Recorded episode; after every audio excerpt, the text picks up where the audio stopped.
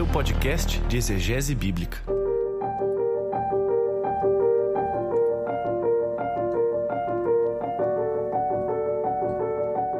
Niceia 1, 325, Constantinopla 1, 381, Éfeso 431, Calcedônia 451. Pois é, esses nomes e esses números podem parecer algum tipo de codificação, mas na verdade são os primeiros quatro grandes concílios que nós chamamos de ecumênicos. Os concílios ecumênicos foram grandes reuniões de bispos, com a presença também do imperador romano da ocasião, para deliberar sobre diversos assuntos que eram importantes para a cristandade naquele momento. Você imagine que hoje nós temos a conclusão de tudo que nós temos de desenvolvimento teológico em mais de dois mil anos de história da igreja. Mas já parou para pensar que os primeiros cristãos lá dos primeiros séculos demoraram a perceber certos valores em comum ou que se debruçaram em questões muito difíceis em termos teológicos, como por exemplo a natureza de Cristo ou as duas naturezas de Cristo, a questão do cânon bíblico ou vários assuntos envolvendo até as questões de organização política dentro da igreja. E por que falar de concílios ecumênicos dentro de um podcast de exegese e de hermenêutica? Porque os concílios ecumênicos nos ensinam que a igreja praticou durante muito tempo na verdade, até os dias de hoje, o constante exercício de, baseado nas escrituras, tirar conclusões teológicas e muitas vezes tirar conclusões teológicas baseados na escritura sagrada e mais em alguma coisa. Pois é, Nesse episódio final de 2022, nós vamos visitar alguns dos concílios ecumênicos e você vai se deleitar nas histórias por trás de alguns mitos que nós temos nessas grandes reuniões episcopais. Vamos lá? Olá, eu sou o Paulo On e você está no podcast Contexto, seu podcast de exegese bíblica, episódio de número 34. Hoje eu recebo para uma conversa para lá de interessante que você vai se deleitar bastante o historiador e professor Lucas Gesta. Junto, nós vamos passar aí muito tempo falando sobre diversos concílios ecumênicos, sobre alguns mitos que foram construídos sobre eles, sobre questões muito importantes que talvez você não saiba para que você possa refletir nesse fim do ano como a igreja tem pensado e se debruçado sobre as escrituras, sobre a tradição e sobre todas as coisas que estão relacionadas à sua vida cotidiana. Então, sente-se aí, vamos juntos para essa conversa que com certeza vai te abençoar.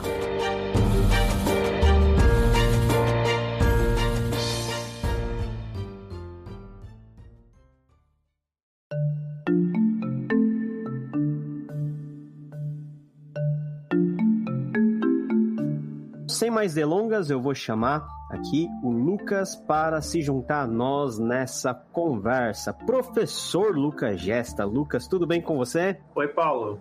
Tudo ótimo. Muito obrigado aí pelo convite. E estamos legal, legal. Cara, é, é, eu já eu ouço bastante algumas coisas que você produz, principalmente a nível do Bibotalk, insights bastante interessantes que você traz sobre a história da igreja, principalmente de pontos que nós ah, da igreja ocidental não estamos muito acostumados, né? Como por exemplo a história da igreja oriental, né? Tem gente que acha que só tem cristianismo nas igrejas do nosso bairro, né? E aí esquece que o cristianismo é algo muito mais amplo do que a gente imagina ou do que a gente quer que seja. Mas, Lucas, se apresenta aí para nós, pro nosso povo, para nossa galera. Obrigado, eu sou o Lucas Gesta, eu sou historiador, sou mestre em História Social, graduado em História, pós-graduado em História da Igreja, doutorando em História Política, desde já de alguns anos para cá, minha especialidade se voltou para a história do cristianismo. Eu tenho trabalhado, lecionado, sou professor em duas faculdades, Faculdade das Assembleias de Deus, sou responsável pela cadeira de História da Igreja lá, antiga, medieval, moderna, contemporânea, e na Faculdade Batista do Rio, né, o Seminário Batista do Sul, sou coordenador da pós em História do Cristianismo e do Pensamento Cristão. E aí, nesses últimos anos, eu tenho publicado em revistas acadêmicas, em revistas eclesiásticas, eu tenho produzido muito material material para as redes sociais e tenho trabalhado bastante né, a história do cristianismo toda e a história dos cristianismos orientais, que veio aqui né, para o Brasil como se fosse uma coisa inédita. e eu tenho me especializado, inclusive, na minha tese nos cristianismos de linha siríaca. Uhum. Que é o ponto de contato deles com uhum. a fé protestante. Muito bom, muito bom. Só para deixar um ar de curiosidade aí para nossa galera, né? Aquilo que nós chamamos de de cristianismo oriental, pelo menos na sua forma e nas suas práticas, é algo muito mais antigo do que as formas que nós temos hoje do protestantismo, sem dúvida, mas também até do próprio catolicismo, né, cujas formas foram reformadas aí até bem pouco tempo no Vaticano II. Então, eles têm uma tradição bem, vamos dizer assim, bem mais estável do que as nossas tradições, né? É isso mesmo? É, porque o cristianismo ele é oriental, né? O cristianismo, uhum. a pouco se fala, mas a, a, nossa, a base da nossa teologia, a base da exegese, a base da hermenêutica, a, onde tudo começou, são duas escolas, que são a escola de Antioquia e a escola de Alexandria, né? uma na Ásia e outra na África. Então, a partir dessas duas escolas, a gente pode dizer que tudo começou. Né? Não só a teologia, mas também a, a, os ritos, liturgias antigas, e elas vão ser base para todas as igrejas no mundo. Inclusive, uhum. o que a gente vai falar hoje aqui, os concílios, eles são frutos da guerra, entre aspas, teológica entre essas duas escolas. Uhum. Não só os concílios da antiguidade, mas alguns também da Idade Média, vão se tentar conciliar duas visões teológicas sobre a sobre a, a Trindade, sobre Cristo, enfim. Então, conhecer a, essas escolas, né, a escola teológica siríaca, a escola teológica africana, é muito importante uh, para a gente conhecer as bases da fé. Uhum. Aqui no Ocidente, a gente só fala de Igreja Católica e do protestantismo, que a partir da Idade Média, a partir das invasões é, dos povos ditos bárbaros, o Ocidente ele vai se isolando do mundo, literalmente, fisicamente, culturalmente, intelectualmente, historicamente,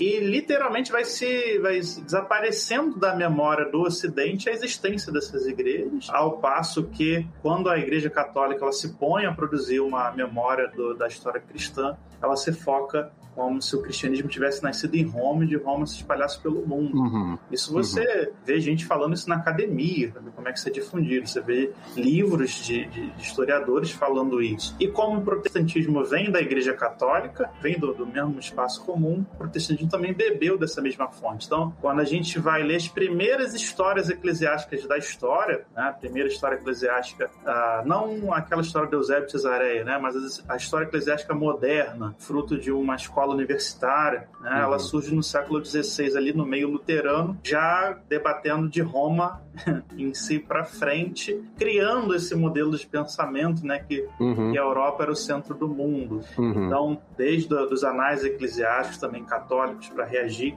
às centuras de Magdeburgo, né, que é essa primeira história eclesiástica é, moderna, ah, tanto do meio protestante quanto do meio católico, já fazem um eurocentrismo, já deformam Sim. todo o pensamento histórico para a gente achar que tudo começou em Roma e de Roma foi para o resto do mundo. Aliás, Roma entra no cenário mais importante da história da igreja bem depois que até os primeiros concílios ecumênicos eles acontecem, todos eles acontecem em solo oriental, não é verdade? Sim. E a gente vai chegar nesse ponto, mas para começar, Lucas, eu queria que você nos ajudasse a pensar para nós, né, nós que somos de tradição protestante e quando nós escutamos falar de concílio ecumênico, nós já automaticamente associamos a alguma coisa com uma linguagem ou com uma, uma roupagem mais católica e a gente fica meio que, né, uh, ressabiado com essas coisas, ainda que as nossas confissões, as protestantes e as confissões mais históricas, elas admitem e elas se identifiquem com esses primeiros concílios, qual que é ou quais que são os pontos de importância, por que, que é tão importante nós irmos lá para trás em como os sucessores dos apóstolos, em como a patrística começou a pensar a igreja e como que toda essa discussão teológica aconteceu a nível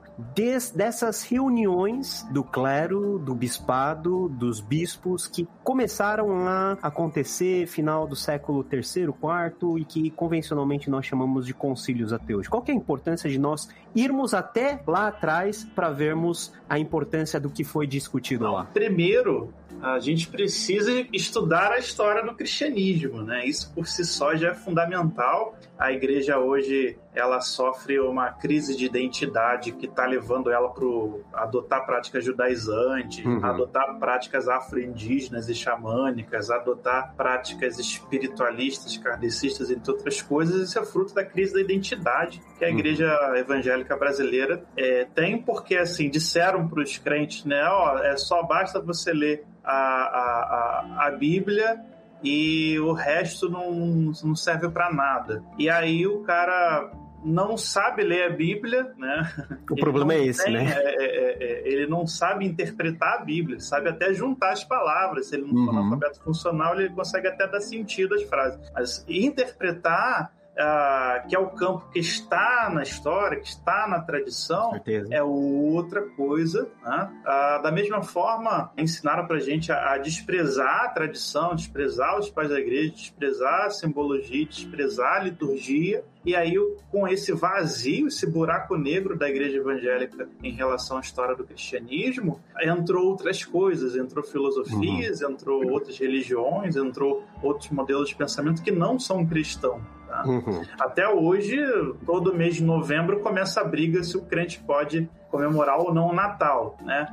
mas ele, mas, mas comemorar as festas judaicas, festas até que não são do Antigo Testamento, foram Sim. criadas depois, não tem problema. Né? Então, a primeira coisa é a gente precisa estudar a história do cristianismo, consolidar nossa identidade cristã. Os cristãos hoje estão sofrendo a passagem de uma era cristã para uma era pós-cristã Uhum. né, que todos os valores cristãos estão sendo destruídos e muitas igrejas, líderes, pastores estão absorvendo outros valores, valores pós-modernos, valores pensadores contemporâneos, é porque por não conhecerem o conteúdo da fé cristã, que tem respostas para os problemas que a gente tem hoje. Então sempre falo que é fundamental que a gente conheça o que aconteceu, para que a gente saiba quem nós somos, para que a gente possa propor um futuro. Nesse sentido, os concílios ecumênicos, tá, que são uma reunião de líderes de diversas igrejas, então eu já quero acabar com o mito aqui, né, o mito que só existia uma igreja na antiguidade, só existia a igreja Aham. católica, Aham. e aí depois se dividiu em 1054. Isso não existe, isso é uma mentira. Sempre houve diversas igrejas, tá? Ah, As igrejas, obviamente, não se dividiam por causa de denominação, elas nem Uhum. recebiam nome, tá? As, as primeiras divisões não são por brigas, mas é pela questão cultural, né? Por língua, por cultura, por região, por pensamento, tá? Sempre houve também divisões por brigas ou divisões teológicas, e isso gerava uma multiplicidade, tá? De igrejas e de liderança. tá? Uhum. Essa multiplicidade, igual hoje, só que respeitando a população da época. Hoje tem 7 bilhões de pessoas, naquela época não tinha 100 milhões de pessoas no mundo, né? mas sempre foi dividido, sempre foi brigas por questões doutrinárias e os concílios eles vão entrar, eles vão surgir numa fase que o cristianismo ele está se tornando ah, algo do aparato político, do aparato Uhum. de Estado. Tá? O século IV é o século que o cristianismo ele vai conquistar agora as nações, os reinos, Sim. vai conquistar a política. Então a gente já tem no iníciozinho do século IV, o primeiro reino cristão do mundo, a Armênia. Depois a gente tem a Etiópia se tornando um reino cristão, Geórgia se tornando um reino cristão. E lá em 380 o Império Romano se tornando um Império Uhum. cristão. Né? Uhum. Mas antes de Teodósio, lá em 380, ter transformado o cristianismo niceno na religião oficial do Estado, e a partir de 313, 314, Constantino, que era um, um dos principais generais do império, que vai se tornar imperador depois, Constantino ele vai desenvolvendo uma relação com o cristianismo, Uhum. né? Numa das suas principais vitórias, né? Numa das suas vitórias mais extraordinárias, a Batalha de Ponte Milvia, ele associou a vitória à, à utilização do símbolo de Jesus Cristo. Uhum. Aí depois ele mandou cunhar nos escudos dos soldados o símbolo, né, o lábaro de contínuo, as duas primeiras ah, letras da palavra Cristo em grego. O Kiro, né? O Kiro. É, Kiro, que vencia todas as batalhas, uhum. Associando a, ao Lábaro, até que os próprios inimigos dele ficaram com tanto medo que quando viam o símbolo fugiu. Licínio foi um. Então, Constantino, quando ele se torna primeiro imperador do Ocidente, depois ele vence o Licínio, se torna imperador geral do Império Romano, ele vai trazer os bispos, a liderança cristã, para o aparato de Estado. A sua mãe era uma cristã fervorosa uhum, que vai construir uhum. templos, vai construir uhum. a, a, igrejas em todas as regiões que ela pôde. Até uhum. em Jerusalém ela vai reconstruir os templos sim, lá, sim. vai construir mas, igrejas, mas vamos, vamos, vamos começar então a partir daí. Então nós estamos já no âmbito, já perto do primeiro concílio, que é o concílio de Nicéia, né? Só para a gente entender a forma como os concílios ecumênicos vão ser convocados a partir do século IV, final do século IV em diante, é um modelo muito diferente daquilo que foi o concílio, por exemplo, apostólico em Atos 15, né? O concílio apostólico é algo eminentemente teológico, né? Uma discussão mais dentro do seio da igreja, essa igreja nascente, né? Judaica que vai se tornando gentílica e já em meados do século III o cristianismo está largamente já difundido em todo o mundo mediterrâneo, Ocidente e Oriente, e aparece figuras icônicas como os grandes imperadores romanos que no começo empreenderam vários tipos de perseguição, e isso vai sendo contornado até por causa do próprio crescimento do cristianismo, do crescimento demográfico, até que os imperadores eles se dão conta da massa, né, dos cristãos que podem servir de alguma maneira aos seus propósitos de poder. Aqui analisando friamente na questão de poder que os imperadores tinham. Parece que Constantino ele foi um dos primeiros a utilizar a força da igreja e Constantino, coitado, ele é, ele é culpado de tanta coisa, né, que a gente coloca nas costas dele, desde o Natal até, tem gente que fala que foi ele que fez, que, que, que criou o cânon, que ele foi... Tem, eu já ouvi até dizer que foi ele que inventou a árvore de Natal. Tanta coisa que a gente fala dele, mas a gente não fala do ponto mais importante, que é essa convergência entre os interesses eclesiásticos dessa igreja que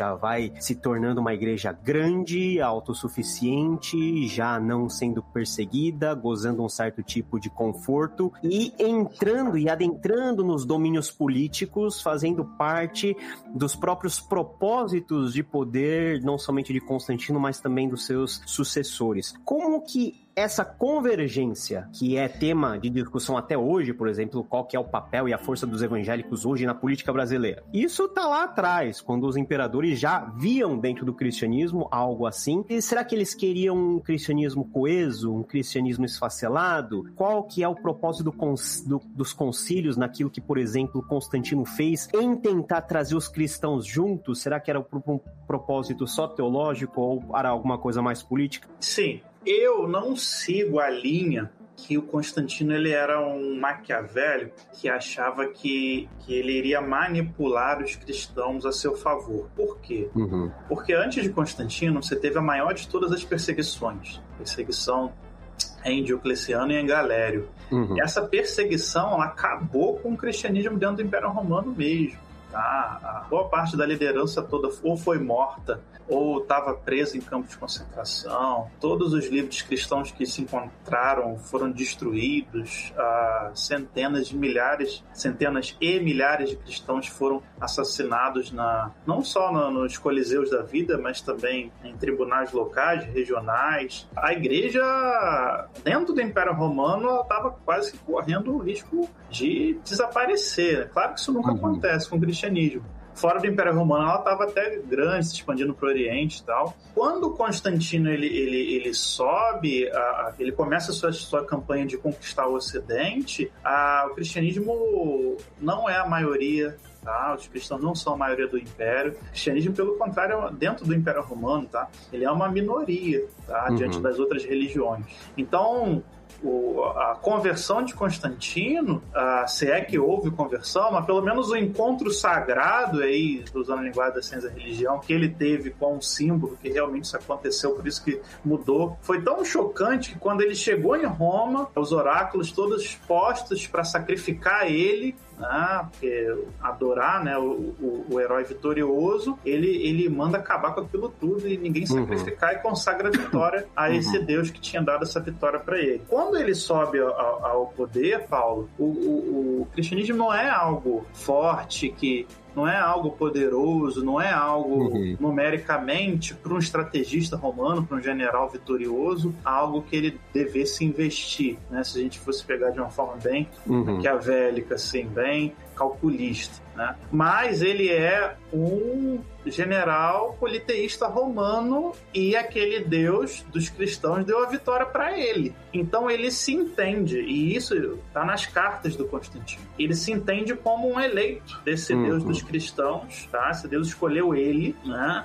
para proteger o povo dele, por isso que o primeiro tratado que ele faz com o Ocidente é um tratado é, para ninguém tocar no cristão, uhum. tá? Talvez ah, o primeiro tratado de paz entre ele e, e, e, o Oriente ah, é um tratado que incluía você não tocar no cristão, uhum. não matar, não fazer nada, porque se fizer, o império iria destruir a casa da pessoa, matar a pessoa também. Então ele se entende agora como eleito desse Deus, um protetor. É, é lógico, Constantino era um homem ímpio, né? Matou o próprio filho, matou o cunhado, matou todo mundo que estava no caminho dele. Mas ele se, nas cartas ele se coloca como alguém eleito exorta os bispos, ele fala para os outros se converterem, mas ele nunca perseguiu nenhuma uhum. religião. A única religião que ele acabou foi com o culto ao imperador. Né? Uhum. Então, mas, como esse Deus elegeu para proteger o seu povo, ele entendia que a igreja de Cristo, a igreja desse Deus, poderia ser uma solução para unificar o império que estava rachado e destruído novamente. Perfeito. Então ele, ele entendia que se antes a religião unia a civilidade romana, a religião unia a família romana, a religião unia o trabalho romano, era a religião que permeava e que fazia a união dos romanos, a religião politeísta. Agora ele vai tentar fazer com que a religião cristã faça esse trabalho. Uhum. Se Deus deu todas as vitórias que ele, que ele precisou, se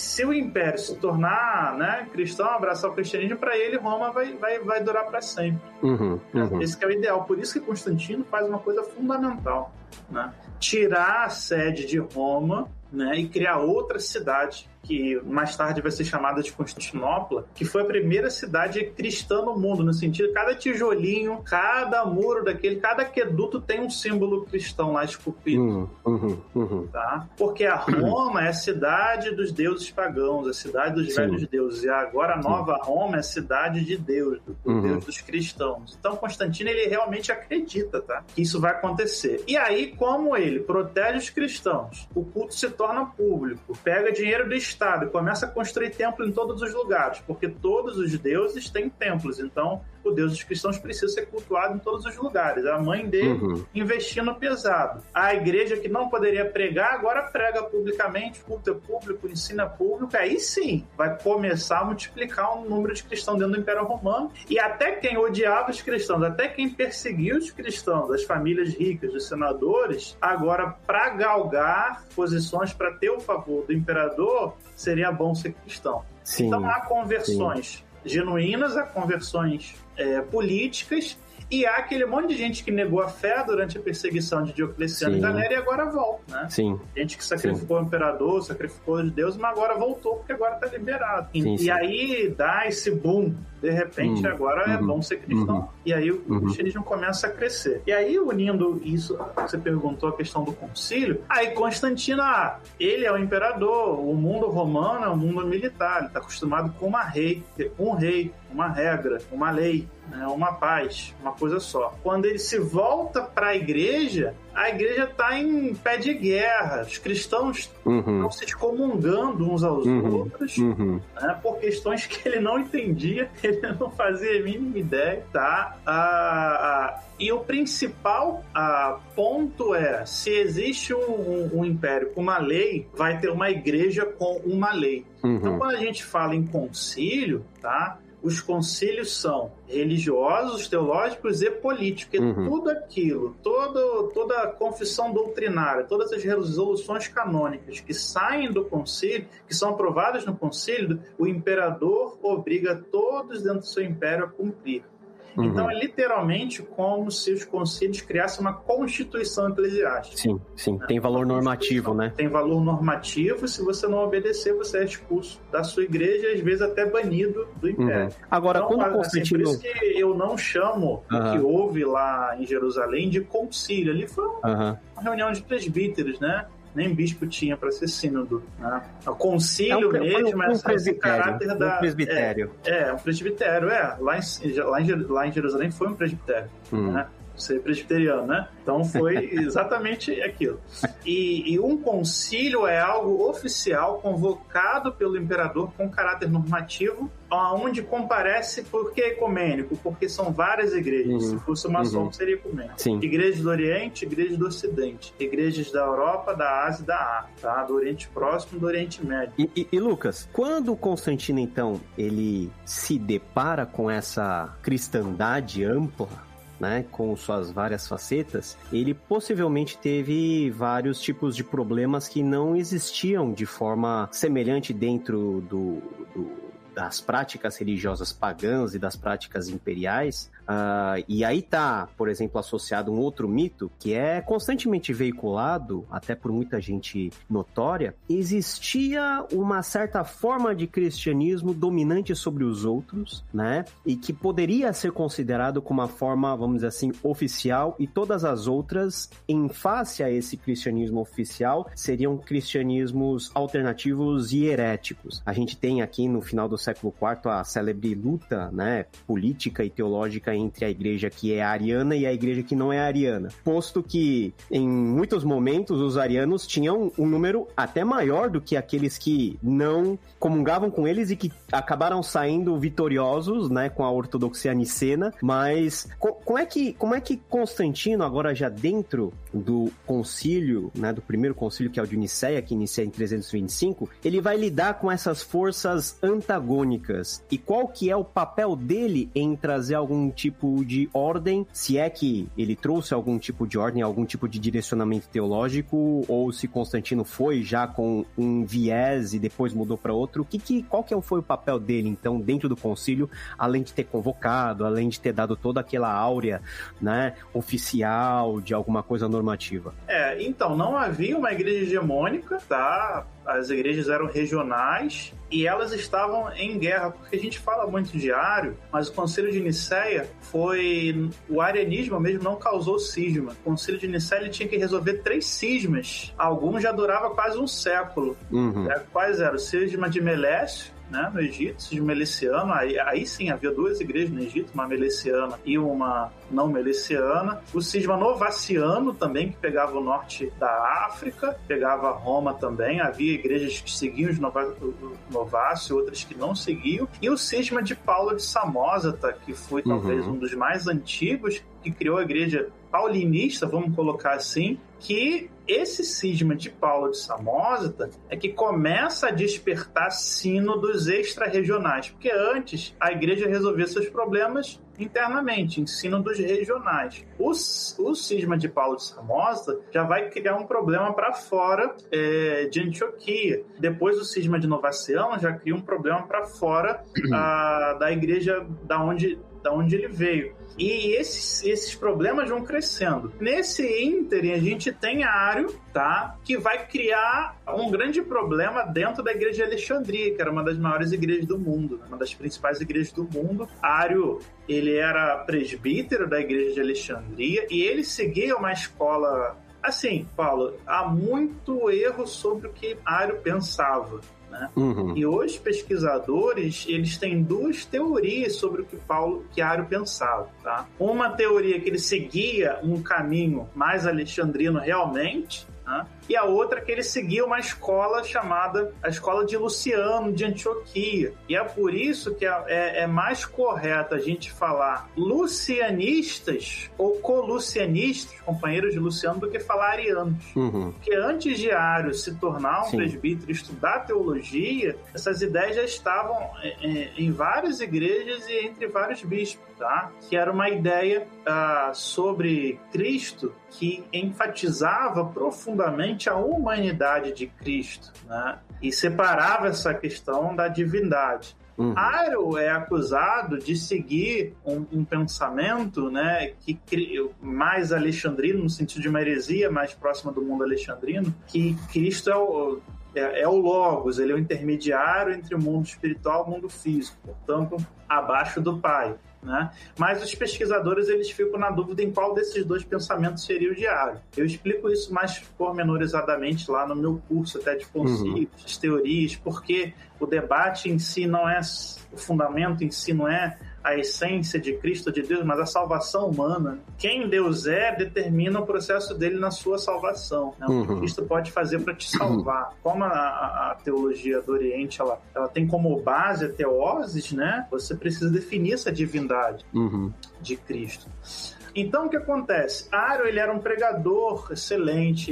O, o presbítero, né? Ele era como se fosse um grande pastor. Né? Abaixo do bispo é ele. O bispo ele, ele, ele coordena, controla várias igrejas e o presbítero pastoreia a igreja local. Mas nessa época não havia essa regra. Um presbítero ele poderia plantar igrejas e por aí pregar uhum, tudo quanto é uhum, canto. Uhum. E Aro fez uma multidão de seguidores, né? E encontrou no Oriente defensores. Antes de haver o Concílio de Nicéia, Ario já havia sido condenado no Sino de Alexandria e no Sino de Antioquia. Tá? Por Persona não grata, então, já é, carimbada. Pois é. Só que o que acontece? O, o, o, essa escola colossiana ela está combatendo uma outra heresia chamada modalismo ou patripacenismo, uhum. que vai dizer que não há três pessoas né? A trindade são apenas três modos de um único ser. Uhum. Portanto, Deus morreu na cruz. Né? Deus sofreu, Deus apanhou. Não existe Pai, Filho e Espírito Santo ao mesmo tempo. Existe Pai que depois vira o Filho, depois vira o Espírito Santo, depois volta uhum. a ser o Filho. Enfim, são três modos. O Ocidente estava sofrendo demais com essa ideia. Né? O bodalismo já tinha dividido a igreja de Roma algumas vezes. A igreja em Roma já era duas ou três igrejas, tá lá em Roma. E a ideia de né, de tentar separar as pessoas, cai bem no Ocidente, vamos colocar assim. E, e, e cai bem nas mãos de um bispo que auxiliava Constantino né, o bispo que seria o assessor de Constantino para assuntos da igreja, que era o Oso de Córdoba. Uhum. E o Oso de Córdoba, ele defende Ario perante Constantino e fala, ó, oh, o cara está sendo condenado lá no Oriente, ninguém está dando oportunidade para ele. Que tribunal é esse que esses cristãos fazem que condenam o cara sem ele estar tá lá presente e poder, se, uhum. e poder se defender? Né? Com isso, os bispos também orientais colucianistas né, vão apelar ao imperador, porque agora o imperador, então, o imperador financia igreja, o imperador se coloca à frente, então o imperador vai ter que resolver, porque são problemas jurídicos. Uhum. E aí, diante daquela polvorosa, os bispos começam a se excomungar, aí o Constantino ele fala, não, peraí, vamos colocar todos vocês que estão com esse problema dentro de uma igreja... Tranca a porta e se vira. Tranca a porta e se resolvam. Uhum. Se resolvam. E tirem daí uma regra, tá? Que essa regra vá, vai valer para todos. Uhum. Então, é, inicialmente, o que seria mais tarde chamado de Concílio de Nicéia era uma reunião entre esses bispos que estavam se excomungando, né? entre esse pequeno grupo. Né? Mas aí as pessoas começaram a mandar todos os processos sinodais para Constantino resolver. Ah, esse cara, esse, esse bispo aqui está roubando membro aqui da minha igreja. Uhum, manda para uhum. Constantino. Uhum, uhum, Foram tantos libelos, tantos processos que Constantino ele, ele juntou tudo, né? Dizem, queimou e falou: não, isso aqui vai ser resolvido no juízo final. aí, aí ele deu uma solução fácil, não. hein? Aí Constantino descobriu que tinha outro problema além do teológico. A data da Páscoa, que as igrejas estavam se excomungando por causa uhum, dela, né? Uhum, o que eu já uhum. falei, o cisma meliciano, novaciano e o cisma paulinista, tá? E os bispos, como a igreja cresceu muito e cresceu de repente, estavam um invadindo que seria a região do outro. E, e o aparato romano, que divide as regiões em dioceses, né? alguns bispos vão querer não que seja aplicado à igreja a, a, a, a, divisão civil política dos territórios. Então o Conselho de Nicéia foi para resolver um montão de problema, fora também comportamento do clero, se o clero poderia conviver com mulheres ou não, se mulheres poderiam ser liderança de diaconisas, por exemplo. Essa, essa história é antiga, hein? É, assim, muito, muito pastor, vamos botar assim, pastor, né, o nome hoje que a gente usa, quem tá ouvindo. Muito pastor sendo produzido em tempo recorde, sem saber nada. Uhum, uhum. Né? Cara, muita coisa, muita coisa mesmo. Então, Constantino convoca mais gente, ele começa a mandar cartas para igrejas, não só dentro do império, mas para fora, né? Vem bispo até ou presbítero até da, da, da região ali do Afeganistão. Uhum, ah, e aí faz esse grande, essa grande reunião, que mais tarde vai ser conhecida como Conselho Ecumênico, que na verdade era para tentar resolver esse monte de problema. Que não resolveu, que não resolveu muita coisa, né? Porque vai dar pano para manga pro próximo, né? A, a história dos concílios é muito interessante, porque toda vez que você cria uma, uma doutrina e impõe ela para todos, por mais que eu aceite essa doutrina, outro problema surge, é um Grêmio. Uhum. Né?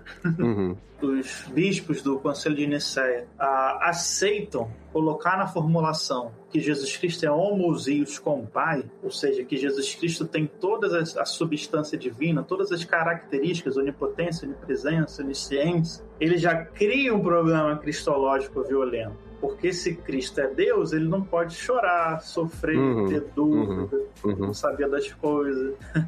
Mas nem é aquele negócio, né? é, é, aquele negócio, você vai mexendo num ponto que vai gerando outro, e isso é... tudo é aquilo que a gente tem como grande curva do aprendizado. Porque nós não teríamos hoje as grandes formulações cristológicas se não tivesse havido, há dois mil anos atrás, quase todo esse quebra-pau, que é basicamente nos seus primeiros instantes em relação à figura de Jesus Cristo e ao seu seu papel dentro de toda a economia. A Niceia vai, vai consolidar a doutrina da Trindade, tal como nós a conhecemos hoje. E, aliás, esse é um outro mito, né, que inventa-se ou que colocam até no colo de Constantino, falando, ah, Constantino inventou a doutrina da Trindade. Mas é, é algo também que é mais falacioso do que, do que qualquer outra coisa.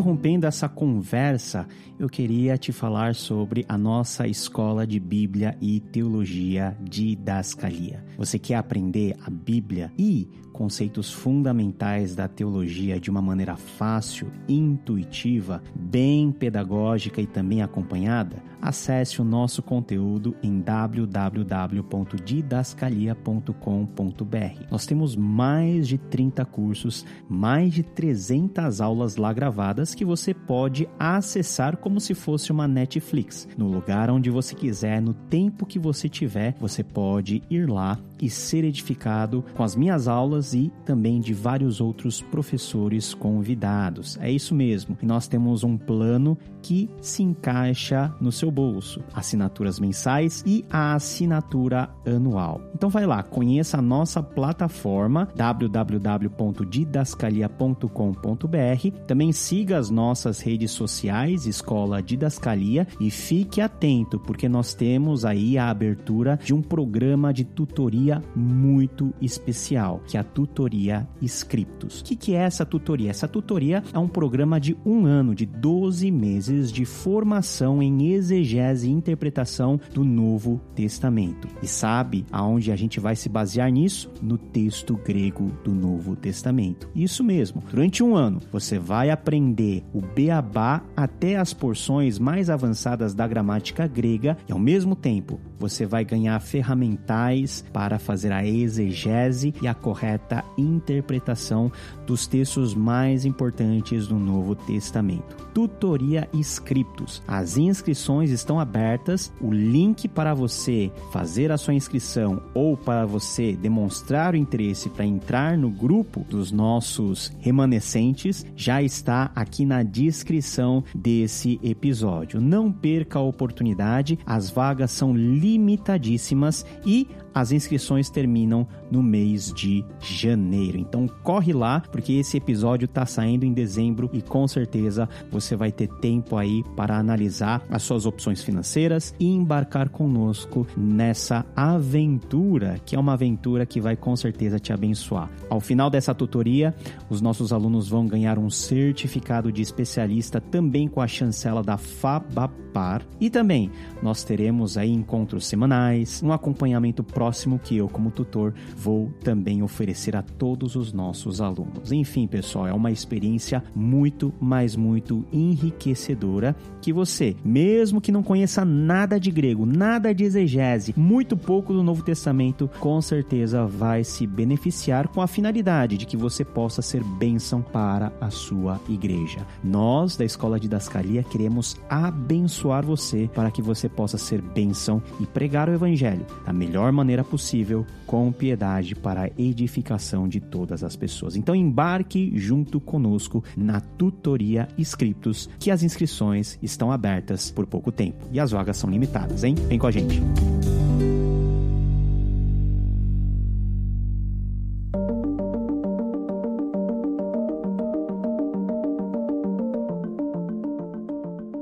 Parece que o grande que a grande discussão que há em torno de Niceia e até um certo tipo de especulações, vários tipos de especulações, é que nós não temos em Niceia os cânones, né, os, as documentações originais que sobrevivem até agora. Ou seja, Niceia ela é narrada pelos seus participantes, mas existe alguma evidência que nos foi trazida até hoje em algum lugar de alguma coisa formular oficial naquele instante ou é só papo requerido requentado história que alguém que participou, que contou e isso foi se ampliando? Não, então, é, primeiro, só para voltar um pouquinho nesse ponto da trindade, né? Gente, a própria palavra trindade, o Tertuliano já tinha cunhado no século II. Sim, 150 anos de Nicéia. Sim.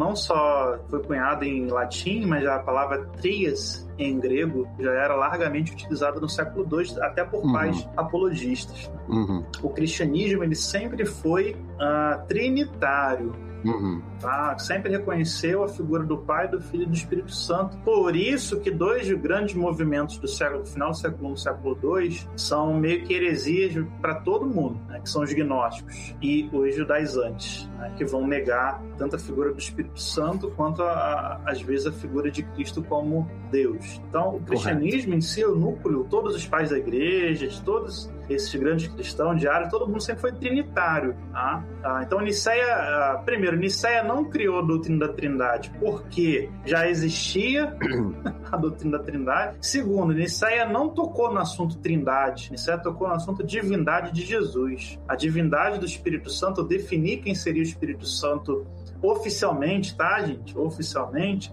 é no Concílio de Constantinopla. Então, falar da definição das três pessoas é só em Constantinopla, não é em Niceia. Uhum. E outra coisa, Niceia não criou a doutrina, ela determinou uh, qual seria a confissão litúrgica que todas as igrejas deveriam fazer. O credo niceno, ele é um composto, tá? Do credo batismal de Eusébio, uhum. das opiniões do, do, dos alexandrinos, de Alexandre, uhum. Alexandria. Alexandre de Alexandria tem muita participação no Credo Niceno, no, no, no, nos bispos antioquenos. Então, se pega as visões e as cartas desses bispos e faça uma colagem. Então você vai ver nos três é, credos, né, no credo niceno, credo niceno constantinoplano e no credo calcedoniano, quando você olha no grego, você faz uma exegesezinha básica, que não é difícil, é colagem palavras assim que hipóstase se confunde com zia, que se confunde sim, com prosopa, que são coisas que não tem nada a ver. São sinônimos, né? Uso corrente, às vezes usa como sinônimo, às vezes uhum. você não sabe se é sinônimo ou se não é, e na verdade é um jeitinho, é uma pegadinha para não criar divisão depois, os caras já sabem que vai dar confusão, aí joga todos os,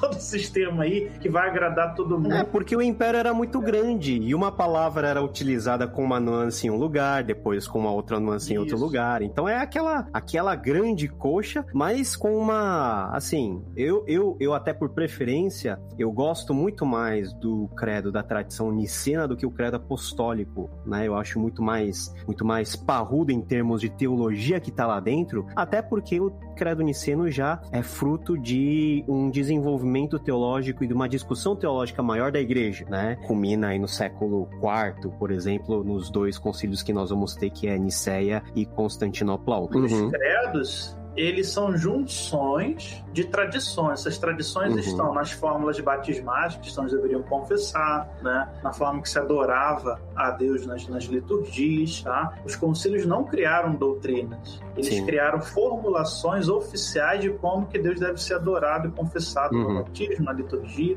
e tal. O bom é a gente pegar como que as doutrinas realmente são formuladas nos debates dos pais da igreja. Ali que está a riqueza, ali que está a profundidade, ali que está os grandes temas. Eu, no meu curso, também faço bastante essa, esse desenvolvimento da uhum. doutrina, né? E o que eu estou falando, ah, ah, esse credo então não significa nada. Não, não é isso. Mas a gente precisa entender o que significa, porque você está falando assim, credo niceno, mas você não segue os anátemas do credo niceno que estão lá no final, lá embaixo, né? Uhum, uhum. Tanto área malditos, é de comédia malditos.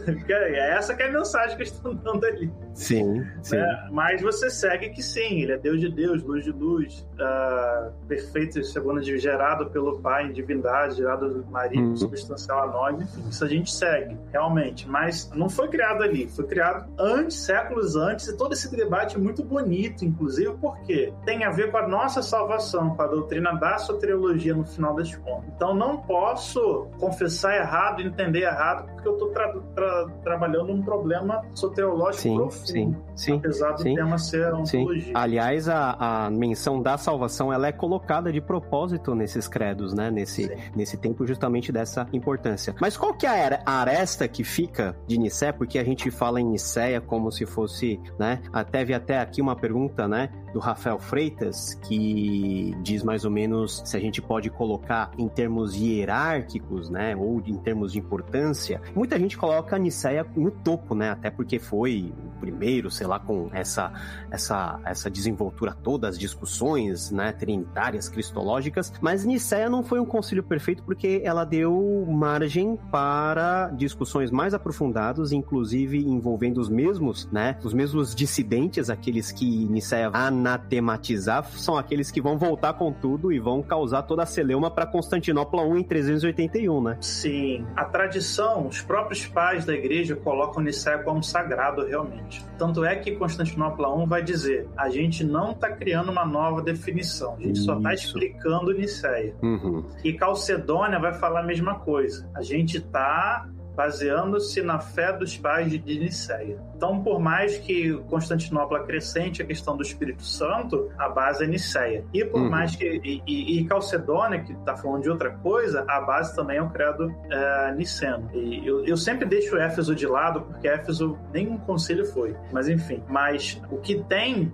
na mente deles é Niceia é sagrado, foi a tanto é que criaram o número dos 318, né, para ser um número uhum. sagrado. Na verdade, uhum. foram cerca de 200 bispos. E aí chegou ao número sagrado, 318, né? Chegou-se a ideia, né, que toda a igreja do mundo estava reunida, o Espírito Santo estava ali, né, é, legando um novo momento da igreja, quase que que Niceia fosse canônico, uhum. os livros da Bíblia e Niceia. E aí os outros concílios não podem alterar Niceia, portanto eles vão se considerar um comentário de Niceia, uma explicação de Niceia. E por que, que o povo saiu tão chateado de Niceia? Por conta do, do velho problema do modalismo. Hum. Né? Lá hum. em Niceia, os bispos modalistas e patripassanistas estavam presentes. Eles eram os reais inimigos de Ario uh, e dos arianos. E o que, que vai acontecer? Quando você fala que Jesus é consubstancial ao Pai, os modalistas vão dizer, não, concordo, hum, porque hum. é o hum. mesmo ser. Né? Então vai ter uma, vai ter uma, uma sensação que o problema não foi resolvido. Uh, em segundo lugar, né? Quando Constantino morre, o grande lesado no Concílio de Nicéia, que foi o importante bispo Eusébio de Nicomédia, era lucianista, era defensor diário, né? foi derrubado, foi perseguido, ele vai fazer o Império Contra-Ataque.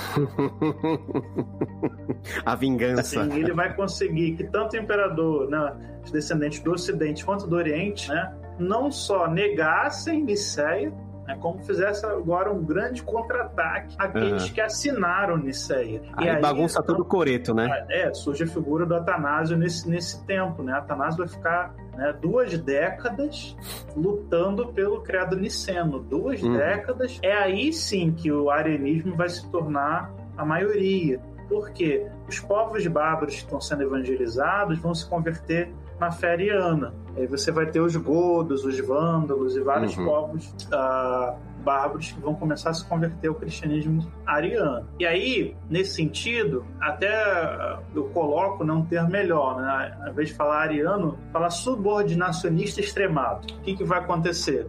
Vai ter um império contra-ataca, né, dos arianos, Eusébio de Nicomédia, outro, não é Eusébio de Cesaré, não, é Eusébio de Nicomédia. Nicomédia. Eusébio de Cesaré era ariano e mudou no curso do concílio. Mas a tradição não permite falar. ele virou com a casaca lá que ele viu, né, que tava todo mundo contra, ele era Ele repensou, repensou, repensou. É. Assim como o próprio Constantino, né? Hum. O Constantino, ele, mesmo com Nicéia condenando amaldiçoando os colucianistas, ele não faz aquilo se aplicar tanto, né? Hum. E aí o próprio, uh, os bispos colucianistas continuaram, né? Continuaram. Só o Zébio de Nicomédia, que foi muito prejudicado mesmo, que vai fazer a vingança. E, e, depois que o Zé de Nicomédia morrer, vai surgir um, um ultra-arianismo que até os bispos arianos vão se voltar contra esse ultra-arianismo. E aí, nas divisões todas, surge o problema da que vai dar origem ao Concílio de Constantinopla, né? Que não é só a questão do Espírito Santo, mas também questões ainda sobre a, a figura de Cristo, questões sobre uhum. as divisões e cismas das igrejas, né? No Concílio de Constantinopla vai surgir uma figura chamada Apolinário. Apolinário, aliado de Atanásio, Olha uhum. só como é que as coisas são, né? Era ortodoxo até o Concílio de Constantinopla, que vai dizer que como Jesus é consubstancial ao Pai, na encarnação só tem o divino ali, não tem nada de humano. Uhum, uhum, uhum. Entendeu? E aí vai dizer que Deus morreu, Deus sofreu. Quando ele falar isso, a galera vai, opa, que história é essa? E de outro lado, você tem os arianos que não só negavam a divindade de Cristo, os ultrarianos, mas também negavam a divindade do Espírito Santo. Uhum. Vão ter aqueles que uhum. nem achavam, que nem entendiam o Espírito Santo como um ser, mas uhum. como uma força. E vai ter o resto da igreja ortodoxa que não, o Espírito Santo também é Deus. Porque o Espírito Sim. Santo é ele que nos santifica. Para ele uhum. nos santificar, ele tem que ser divino igual o Pai divino. Para a gente ser batizado no Espírito Santo, para ele ser a, a, a, o ser que nos regenera, que a Bíblia diz, ele só pode ser divino. Então, com substancialidade é do Pai, agora entre o Pai, Filho e Espírito Santo. Aí Constantinopla vai determinando, e Apolinário é condenado, porque o credo de Nicéia diz que Jesus é consubstancial ao Pai, é segundo a uhum. divindade o Logos, e, e consubstancial a nós de acordo com Maria, portanto, uhum. Apolinário é herege. E Apolinário, que era um defensor da ortodoxia anti-ariana, a uhum. sua memória é jogada no inferno. é muito interessante que, que, que, são dois séculos que muitos ortodoxos viram hereges. Muita vira casaca, hein? E muita vira casaca. O Zé Cesaré é, é clássico, né? Mas ele, é, ele é, também é santo, doutor da igreja, não pode falar. Mas a gente não pode também descartar o fato de que não existem apenas convicções teológicas em jogo, mas a própria conveniência, né, em termos políticos também é algo que faz parte da, de toda a discussão, né, porque até porque os concílios eles têm caráter político também, né, porque é uma época em que você podia pagar com a sua própria vida, né? Alguns tipos de posição que você defendia ou, deix ou deixava de defender, não é não? É assim, não em Nicéia. Não tem isso, ninguém vai morrer. O cristianismo não vai executar cristãos oficialmente dentro do Império Romano. Assim, só a partir do século V, uhum. aí sim que a violência estanca. Mas uhum. aí é uhum. cristão espancando cristão e gente morrendo de espancamento. Uhum. Né? Não é uma pena oficial de alguém sendo morto, não. É pancadaria na rua. Os bispos uhum. dentro do concílio, por exemplo, em Éfeso, né? Uhum. São, são dois concílios, na verdade. Um dos alexandrinos e um dos antioquenos. Eles lá dentro da igreja definindo as coisas, lá fora a galera se espancando até a morte. Tanto é que a gente vai ter depois um episódio chamado, né, de Concílio dos Ladrões, o próprio Papa, uhum. uhum. Leão vai chamar de latrocínio, em que eles espancam o bispo Flaviano dentro da igreja e, e, nos ferimentos ele morre três dias depois. Mas essa violência é praticada de cristão contra cristão, né? uhum. né? No século V, uhum. o Império Romano ele está sofrendo peste, guerra, derrota, fome, praga e por fim é uma onda de calor que nunca antes na história teve, que as pessoas desmaiavam na rua e as pessoas começam a associar isso à heresia, Deus está castigando. Uhum, uhum, e a uhum. coisa começa a ficar violenta, a coisa Entendi. começa a ficar muito violenta. Entendi. Nesse concílio também tem uma questão interessante relacionada com a proeminência, né, da, da da, da sede de, da igreja em Constantinopla e, os, e, a sua, e o seu relacionamento, vamos vamos dizer assim, termos de honra em relação a Roma, né? Nesse ponto do cristianismo, século IV, havia uma, uma ideia de que a sede romana ela tinha proeminência em termos políticos e espirituais em relação a outras a outros núcleos do cristianismo. Qual que é a importância dessa honra que é dada a Constantinopla, a igreja de Constantinopla, comparado àquilo que Roma já gozava? Assim, vamos por parte aí no Concílio de Nicéia é criada uma instância jurídica dos metropolitas. Uhum. Quem seriam os metropolitas? Seriam os bispos acima dos bispos. Porque como o cristianismo ele cresceu muito, havia muitos bispados, e em determinadas regiões seria necessário eleger um bispo acima de todos eles para resolver os problemas. Uma espécie de arcebispo, né? É, o que a igreja católica chama de arcebispo. Uhum. Mas era o metropolita, que ele ficava na, na, na cidade metrópole, na cidade principal, poderia ter acesso a todas as outras e seria o bispo acima de todos os bispos. E o metropolita, ele deveria ser o metropolita de uma região, que Niceia se adequa já ao mundo romano, as dioceses, né?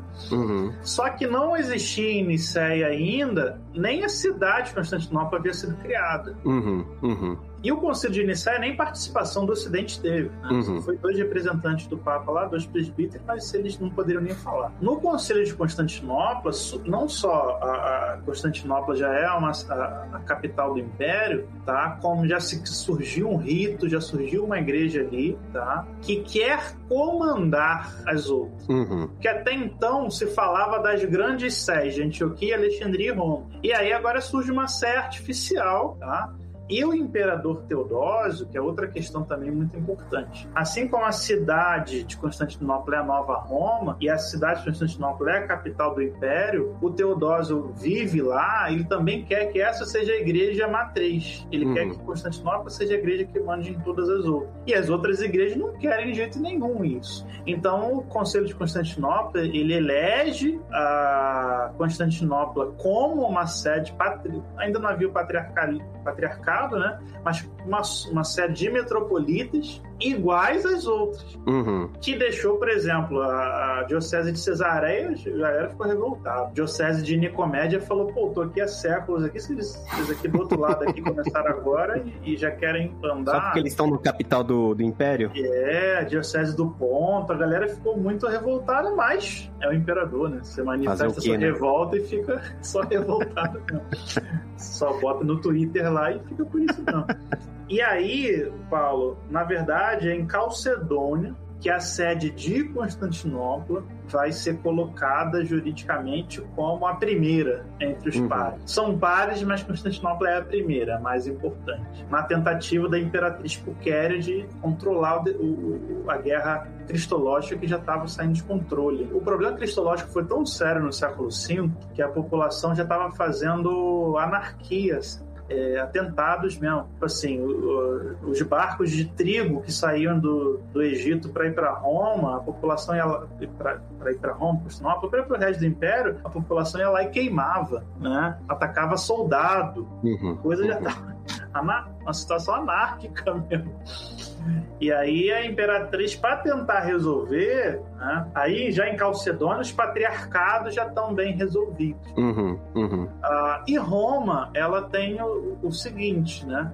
Ela tem um respeito, ela tem uma honra por ser uma igreja fundada por Pedro e Paulo, mas ela não tem força nenhuma, porque de Constantino para frente o interesse é abandonar a Europa. Uhum, uhum. A Europa não tem mais defesa. Qualquer um invade, Érulo invade, Uno invade, a Europa vai sendo jogada. Então a autoridade da, do, da Igreja de Roma ela é mais honrosa, ela é mais também, porque ali é Roma, né? Era a antiga uhum. sede do Império. Mas não tem nenhum fator normativo, não se consegue. Uh, os bispos de Roma, rara, só, só Leão. A gente tá falando de quatro concílios aí, no espaço aí de uh, ah, 200, quase 200 anos. Só o Papa Leão que ele consegue é, que o seu tomo seja colocado como ortodoxia ao lado do, dos outros, isso já no Concílio de Calcedônia. Então, só no uhum. último é que Roma tem alguma influência. E, e parece que essa influência da Igreja Oriental, ela realmente ela se desabrocha de forma, vamos dizer assim, é difícil usar a palavra definitivo, né? Mas de uma forma razoavelmente bem aceita e só no Concílio de Calcedônia, né? Quando coloca-se alguns marcos importantes como as duas naturezas de Cristo, né? De uma forma pedagógica de organizar todas as ideias, do Cristo ser verdadeiramente homem, verdadeiramente Deus, e parece que nesse ponto, ao mesmo tempo em que as principais querelas cristológicas elas são apaziguadas, é a partir desse ponto também que a força do império do império oriental e da igreja oriental ela vai começando a sair daquele pico, vai se deteriorando e a força da igreja ocidental ela vai aumentando, né? Mais ou menos nesse ponto que a gente pode ver uma certa um certo tipo de diminuição do poder de uma igreja em detrimento da ascensão de outra? Não, não. A, a igreja ocidental, cara, ela, ela, ela, por conta das invasões, ela é totalmente isolada do Oriente. Uhum. Ela fica sem nada, sem força, sem nada. O Ocidente ele é realmente destruído, vira como se fosse jogar uma bomba atômica lá, sobrou meia dúzia de, de, de, de romanos ainda, tá? A Igreja Ocidental só vai ter força no Oriente só a partir das cruzadas, tá? Lá no século XI, tá? o que Calcedônia vai fazer. O Calcedônia é um grande debate oriental. Uhum. Ah, e o, tomo, o tomo do Papa, ele tem influência em Calcedônia porque ele casava com a visão diofisita uh, dos cristãos da, das dioceses do Oriente, que eram dioceses siríacas, uhum. uh, mesopotâmicas e tal. Então, como Toma era de, de cunho diofisita, casou com o diofisismo e atacava é, a, os alexandrinos que, que mandavam. Né? É, é muito interessante, Paulo, que a grande guerra é entre Alexandria e Antioquia. E a Alexandria, ela quer ser a igreja que manda, e Antioquia, ela só, tá, só tenta se defender o tempo todo. Uhum. Né? Tentativas imperialistas dos alexandrinos. É lógico que se um cristão oriental me ver falando isso, ele vai ficar com ódio de mim. Mas eu tô falando dentro de um processo histórico. Né? Uhum. Né? E até quem tá ouvindo a gente aí, é lógico que tem homens de Deus, tá? Tem Basílio Magno, Basílio Cesaré, Gregório. Basílio Magno não, Pedro. Basílio Cesaré, Gregório de Nissa, Gregório Nazianzo, quer dizer, Basílio Magno, Atanásio, né? Grandes homens, e todos eles são orientais, tá? Todos eles são orientais. Então, a Igreja do Ocidente não, não ganha poder dentro dos, dos sete primeiros concílios, né? Uhum. A Igreja do Ocidente está destruída por conta das invasões, e aí só com Carlos Magno que a Igreja começa a se reconstruir no Ocidente Ocidente. Carlos de Magno, inclusive, tem bastante força na sua época.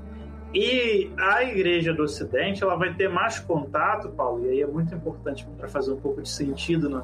Porque as pessoas aprendem errado até no livro didático. A Igreja do Ocidente ela vai ter contato com quem? Com a Igreja de Constantinopla, até porque eles estão mais próximos. Uhum. E entre o Concílio de Éfeso e o Concílio de Calcedônia, literalmente, vários bispos, tanto antioquianos quanto alexandrinos, eles vão romper com a unidade ecumênica. Hum, então, simplesmente hum. dizer não aceito, não aceito o, o que foi acordado entre João e Cirilo, que nem foi em Éfeso, foi em 433, e não aceito o que Calcedônia diz, porque uhum. Calcedônia é herético e a, e a forma de reunião de, de, de Cirilo e João é herética também. E ali essas igrejas vão começar a caminhar paralelamente, que são as igrejas, uh, no caso dos antioquianos, as igrejas assírias, são chamadas erroneamente nestorianos, e no caso dos alexandrinos, as igrejas miafisitas, as igrejas não calcedonianas, que não aceitaram, que é a igreja uhum. copta, os etíopes, os armênios. Que existem até hoje, né?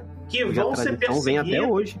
É, que vão ser perseguidos por quem? Pela Igreja de Constantinopla. Uhum. Como assim vocês não aceitam a lei, a Constituição, a fé, acordada por, por, toda a igreja. Então, o que vai acontecer não é um enfraquecimento do Oriente em detrimento do Ocidente. Né? Mas o enfraquecimento da sede de Antioquia e de Alexandria em detrimento da de Constantinopla.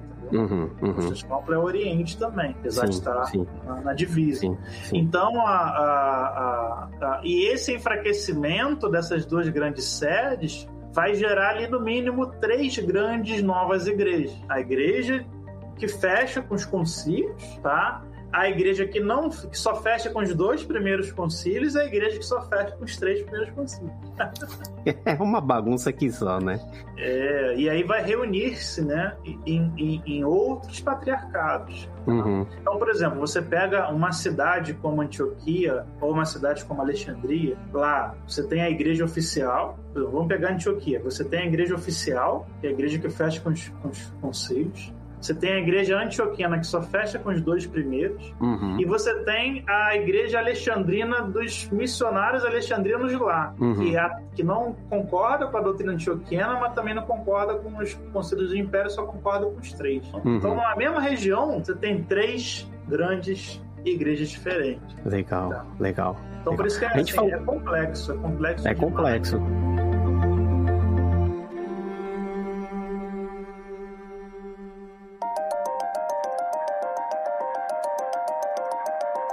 Mas para encaminhar para o fim, qual que é o mito ou qual que é o tipo de, de, de, grande teoria da conspiração que você acha mais legal no sentido de ser talvez o mais absurdo, mas que as pessoas têm como verdade absoluta e que quando você vai refutar com um fato histórico, a pessoa até não acredita, porque sempre foi ensinada e doutrinada daquela maneira. Cara, tem um mito que eu não acho legal, acho ele grotesco, que diz que a Bíblia foi a Bíblia foi é, o cânon da Bíblia, né, foi feito em Niceia. Isso, esse é um dos principais, né? Ou em Calcedônia. Isso é grotesco, isso é absurdo quem diz isso. Cara, e, e eu, eu uma, uma, vez eu estava fazendo meu teste admissional no emprego e o médico, ah, você é professor de quê? De história? História da igreja, é. Ah, então a Bíblia não foi feita por Constantino lá em Nicéia? Eu falei, uhum, caraca, uhum, que loucura, uhum, uhum. né? Uh, os concílios, gente, quando eles terminavam, eram feitos atas, tá?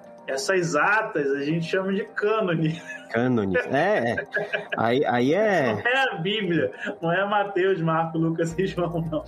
São as atas, igual você vai na, na Assembleia da tua igreja, né? Então, quais são as fontes? São os artigos, gente... são os artigos, os artigos que são chamados de cânones. É, são chamados de cânone, não é a Bíblia. Quais são as fontes para a gente entender o que, que teve no concílio? Você até perguntou lá no início. Primeiro, as atas. Segundo, o testemunho de quem participou lá dentro, vivo, tá? Quem participou. E terceiro, o testemunho de, dos historiadores eclesiásticos antigos que não uhum. participaram, mas pegaram as fontes orais dos bispos. Uhum. Tá? E aí não é só o Zé Cesaré, Teodoreto de Ciro, Sosômeno, tem vários historiadores eclesiásticos antigos. E aí as atas o testemunho de quem estava vivo, presente, e o testemunho da história eclesiástica depois. Cara, nenhum, 100%, nenhum do, do cara, nenhum vai dizer que, é, que, é, que cânon bíblico é, é feito em concílio nenhum. Da onde que surgiu esse é um ponto essa importante. É, esse é um ponto importante. Não, não tem base, entendeu? Isso que, que é grotesco. Não existe base nenhuma. Não tem Mas você dizia,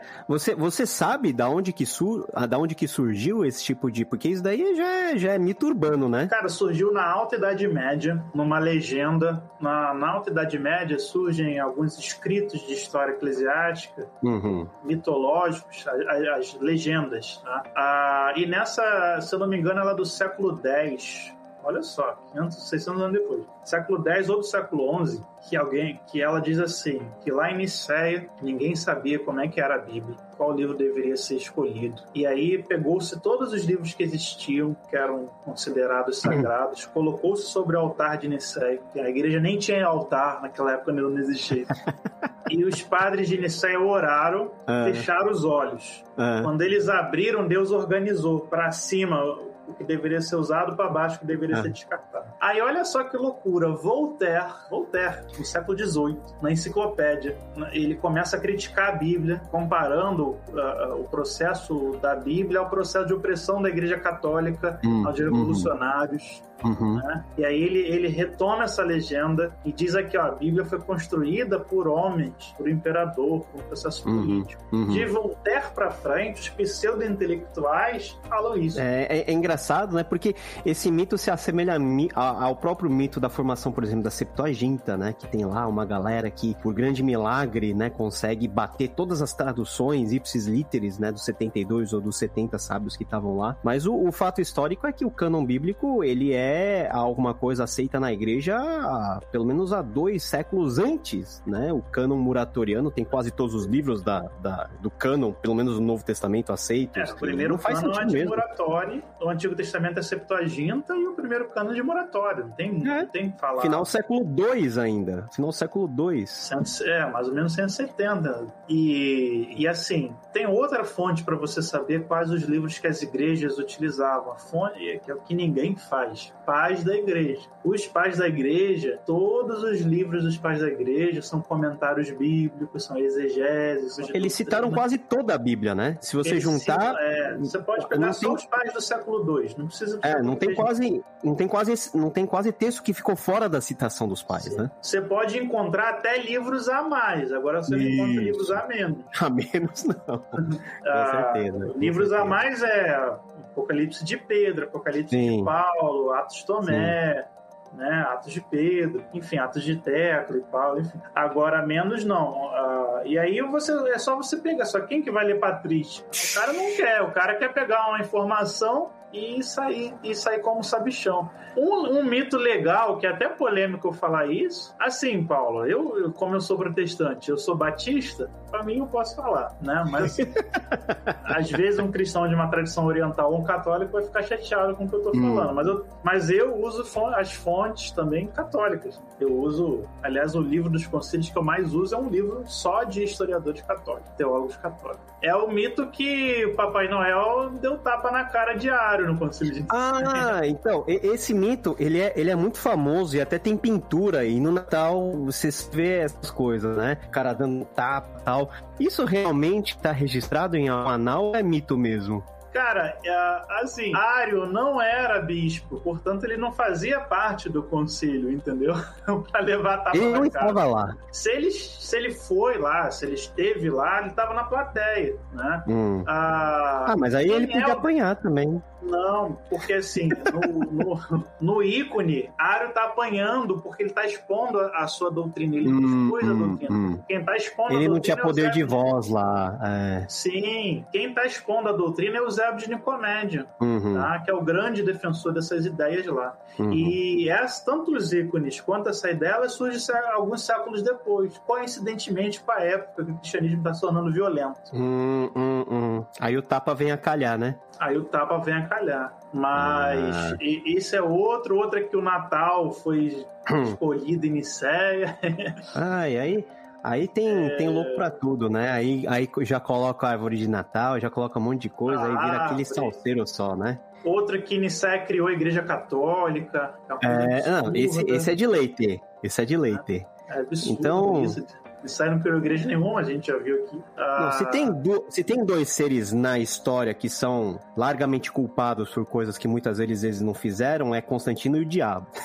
tem muita coisa que o diabo não fez que a gente fala que foi ele que fez, e Constantino é a mesma coisa. Então, se o Constantino tiver no mundo por vir e a gente puder encontrar com ele, ele vai levantar o braço assim, que, que, que negócio é esse, hein? Por que vocês falaram tão mal de mim?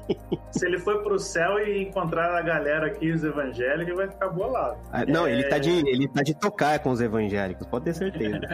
então, cara, assim, o, o, que deixa triste é que você. Eu, eu não acesso nenhuma fonte alienígena, nenhuma documentação oculta, criptografada. Eu acesso uh -huh, livros uh -huh. que estão em português. Uh -huh, eu acesso o conhecimento que tá. Ah, não tem dinheiro para comprar, né? Tem PDF, se o cara quiser piratear. É domínio público, é domínio é, público, né? É, livros simples você encontra essas informações, as informações corretas. É que as pessoas não leem nada. É... As pessoas Não, as pessoas é, têm que parar de assistir seriado especial de Natal no National Geographic, no History Channel, esse negócio é, e ir pros originais, e primária. Aqueles caras do History. Aliás, essa época, né, Paulo? É a época é. mais louca que tem, que Jesus é Mitra, aí puxa aquele documentário lá de, da década de 90, sabe? Tem, cara, cara fala que Jesus era alienígena, né? Tem, tem louco pra tudo. É, essa época é a época da doideira, né?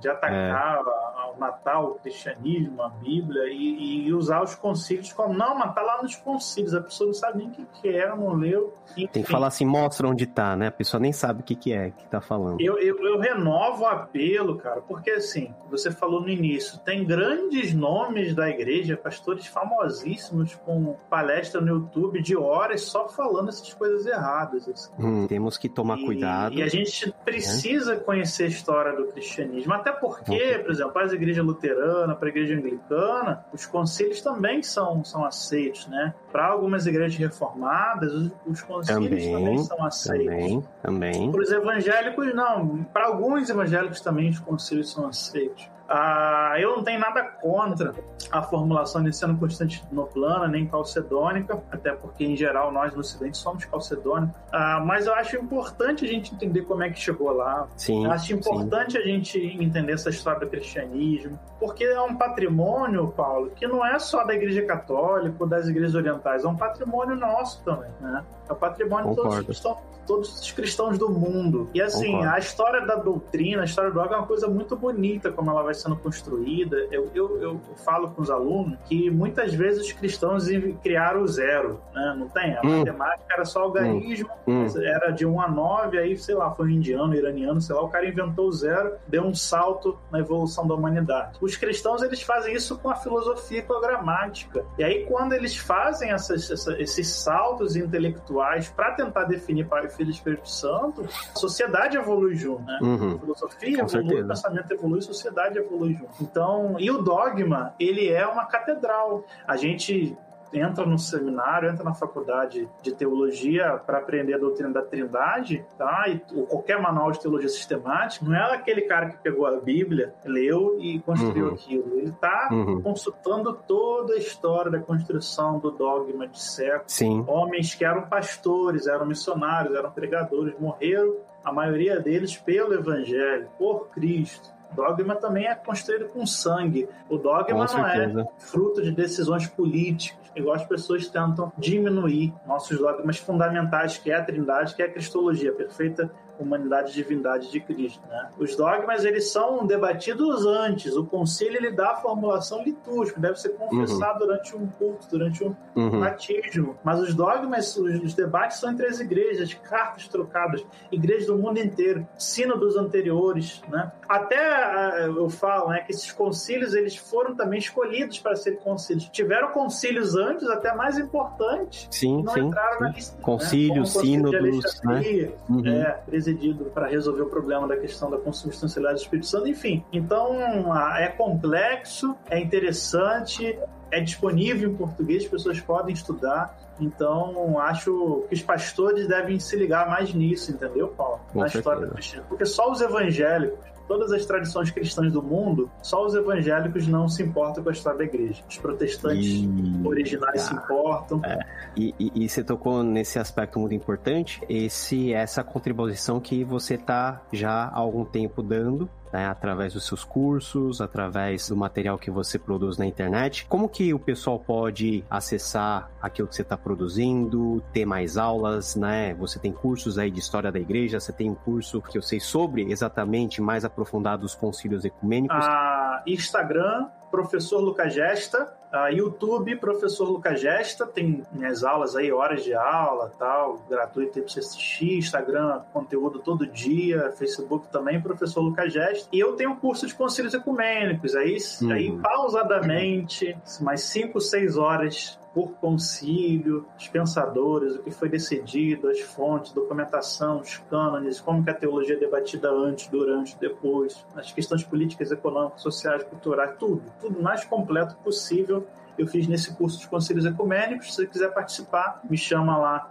no Instagram, eu te envio o link, tá? E quem quiser fazer a pós-graduação EAD, tá? Online, 100% online, reconhecida pelo MEC em História do Cristianismo e do Pensamento Cristão, lá no Seminário Batista do Sul, tá? Você encontra essa pós-graduação. Vários professores, né? Dez, mais de 10 professores, cada um na sua área de especialidade, tratando história do cristianismo geral, antigo, medieval, moderno, contemporâneo e história da igreja no Brasil. Aí lá no site do Seminário do Sul, seminariodosul.com.br, lá em pós-graduação você encontra. Ou me chama no Instagram, que é mais rápido, eu mando o link. Chama o Lucas, chama o Lucas Gesta que ele chama. resolve a parada aí sobre história da igreja. Lucas, foi um prazer imenso ter você aqui. Prazer. Cara, a gente poderia ficar 3, 4, 5 horas falando dos concílios ecumênicos que não teria fim. A gente não falou, né, da Virgem Maria, a gente falou de um monte de coisa. É, Mas um dia a gente, a, a, gente fala aqui, né, da, da, impera, da Puquéria, da, dos dramas aí, das, das tretas imperiais. A gente, a gente, a gente faz um, uma live só de podres políticos aí da época dos concílios, que eu acho que é, vai ser algo muito interessante. Que Deus te abençoe, muito obrigado e nos vemos numa próxima, hein, Lucas? Amém. Muito obrigado, foi um prazer. Te agradeço, agradeço os que participaram aí, que estão mandando mensagens. Um abraço a todos. Valeu, pessoal. Muito obrigado pela tua presença aí e nos vemos numa próxima live. Beleza, pessoal? Tchau, tchau. Tenham todos um ótimo descanso e até a próxima.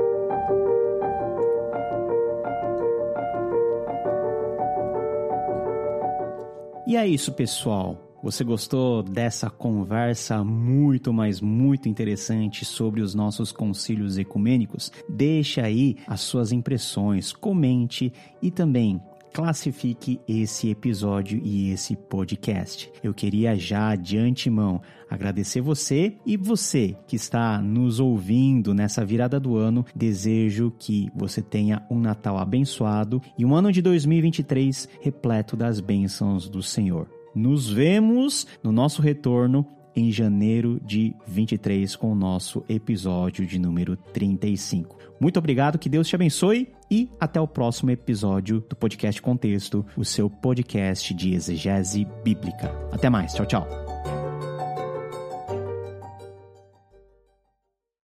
Produção, narração e roteiro Paulo Won. Convidado especial Lucas Gesta. Edição Matheus Noborikawa.